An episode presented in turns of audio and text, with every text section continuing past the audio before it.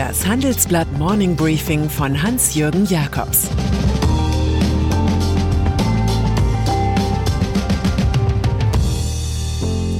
Guten Morgen allerseits.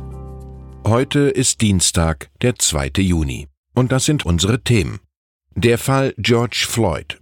US-Wirtschaft rückt von Trump ab. Koalitionsstress wegen Konjunkturhilfen. George Floyd.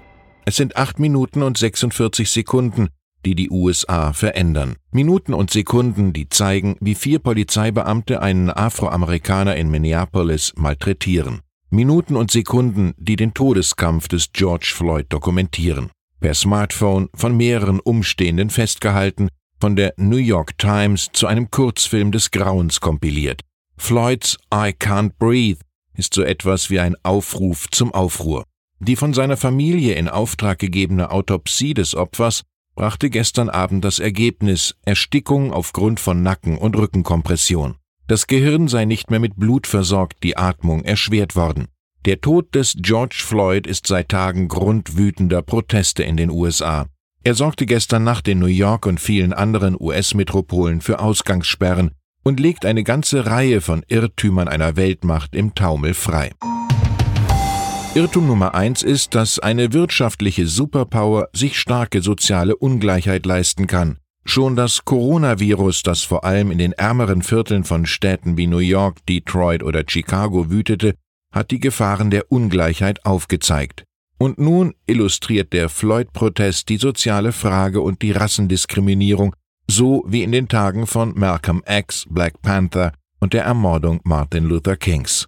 Donald Trump misst derweil mit doppeltem Maß. Die teils gewalttätigen Proteste in Hongkong lobt er als Freiheitskampf gegen die Volksrepublik China. Bei den ebenfalls teils in Gewaltorgien abdriftenden Unruhen im eigenen Land sieht er jedoch Linksradikale am Werk, er nennt sie Terroristen. Irrtum Nummer zwei ist der, dass die amerikanische Nation so stark ist, dass auch ein schwacher Präsident nichts ausmacht. Gerade in Ausnahmesituationen wie nach dem Tod George Floyds wäre ein besonnener, ausgleichender, deeskalierender Regierungschef gefragt. In Washington aber sitzt Donald Trump, der laut Washington Post seit Amtsantritt 19.127 falsche oder irreführende Aussagen machte. Am Samstag ging er aufgrund der Proteste vor dem Weißen Haus für kurze Zeit in seinen Bunker. Am Montag dann forderte er die Gouverneure per Telefonkonferenz zu knallhartem Durchgreifen auf, sie müssten dominieren. Später bezeichnete er sich als Law and Order Präsidenten, die Antwort von Houstons Polizeichef Art Acevedo war deutlich. Bitte, wenn Sie nichts Konstruktives zu sagen haben, halten Sie den Mund. Ich habe mit dem bekannten australischen Politikprofessor John Keane gesprochen. Er fürchtet, dass durch Trump einige Elemente des Despotismus bereits in den USA institutionalisiert seien. Irrtum Nummer drei ist der, dass Kunst, die den Missstand der Rassendiskriminierung aufgreift, folgenlos bleibt. Filme wie die des Meisterregisseurs Spike Lee prangern schon lange brutale Polizeipraktiken an. Bereits 1989 zeigte Lee in Do the Right Thing, wie ein Polizist auf dem Genick seines Opfers kniet. Am Sonntag veröffentlichte der Filmemacher den Kurzfilm Three Brothers, der ebenfalls solche Gewaltszenen zeigt. Die Atmosphäre latenter Aggression, die jederzeit ausbrechen kann, gab vor einigen Monaten auch der US-Film Queen and Slim wieder. Das Roadmovie über ein junges afroamerikanisches Paar erzählt, wie die Liebenden unschuldig in einen tödlichen Streit mit einem weißen Polizisten verwickelt werden. Nach einer Verfolgungsjagd durch ein Großbataillon werden sie von der Polizei regelrecht hingerichtet. Zeit für das schönste Martin Luther King Zitat. Der alte Grundsatz Auge um Auge macht schließlich alle blind. Irrtum Nummer vier ist, dass große Gesten des Patriotismus den Krawall an der Basis vergessen lässt. Donald Trump ist eigens nach Cape Canaveral gereist, um den ersten Start eines Raumschiffs von amerikanischem Boden aus seit 2011 beizuwohnen. Das erfolgreiche Andocken an der Raumstation ISS kann die große, aber gespaltene Nation nicht im Stolz einen. Der öffentliche Tod des George Floyd erscheint noch um einige Einheiten dramatischer als das Projekt Flug zum Mars. Das eigentlich Wichtige sagt der Sohn des Getöteten. Er bittet die Protestierenden auf Gewalt zu verzichten. Das wäre im Sinne seines Vaters. Irrtum Nummer 5 ist, dass die amerikanische Wirtschaft sich bei politischen Konflikten stumm und loyal verhält. Das ist diesmal anders. Mark Mason, Finanzvorstand der Großbank City, meldet sich zu Wort. Die Tötung von Floyd und andere ähnliche Fälle zeigten, welchen Gefahren Schwarze wie ich ausgesetzt sind, wenn wir unserem täglichen Leben nachgehen. Auch AT&T, Starbucks, JP Morgan, Reebok und Nike haben die Brutalität der Polizei verurteilt. Still zu bleiben heißt, Komplize zu sein, verkündet Netflix. Twitter hat einen Tweet Trumps als gewaltverherrlichend markiert. Der Präsident hatte gewarnt, dass dem Plündern die Schüsse folgen würden. Weil Facebook-Chef Mark Zuckerberg den Spruch online ließ, protestiert seine Belegschaft nun. Dem Aufruf zur Gewalt eine Plattform zu geben und Desinformation zu verbreiten, ist inakzeptabel. Egal wer du bist, erklärt ihm einer seiner Topmanager.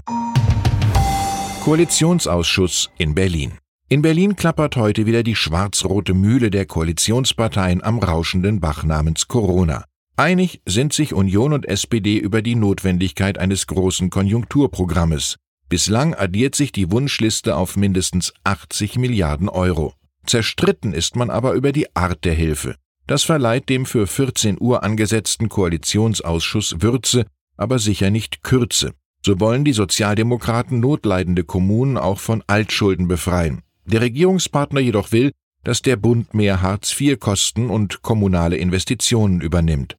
Außerdem fordert die Union, dass der Bund zusammen mit den Ländern auf deren Anteil an der Gewerbesteuerumlage verzichtet. Kompliziert wird es bei Kaufprämien für Autos. Die SPD will zum Beispiel nur E-Autos fördern. CDU-Wirtschaftsminister Peter Altmaier dagegen will auch Fahrzeuge mit Verbrennungsmotor fördern, was ihn zum neuen Darling der Autokonzerne macht.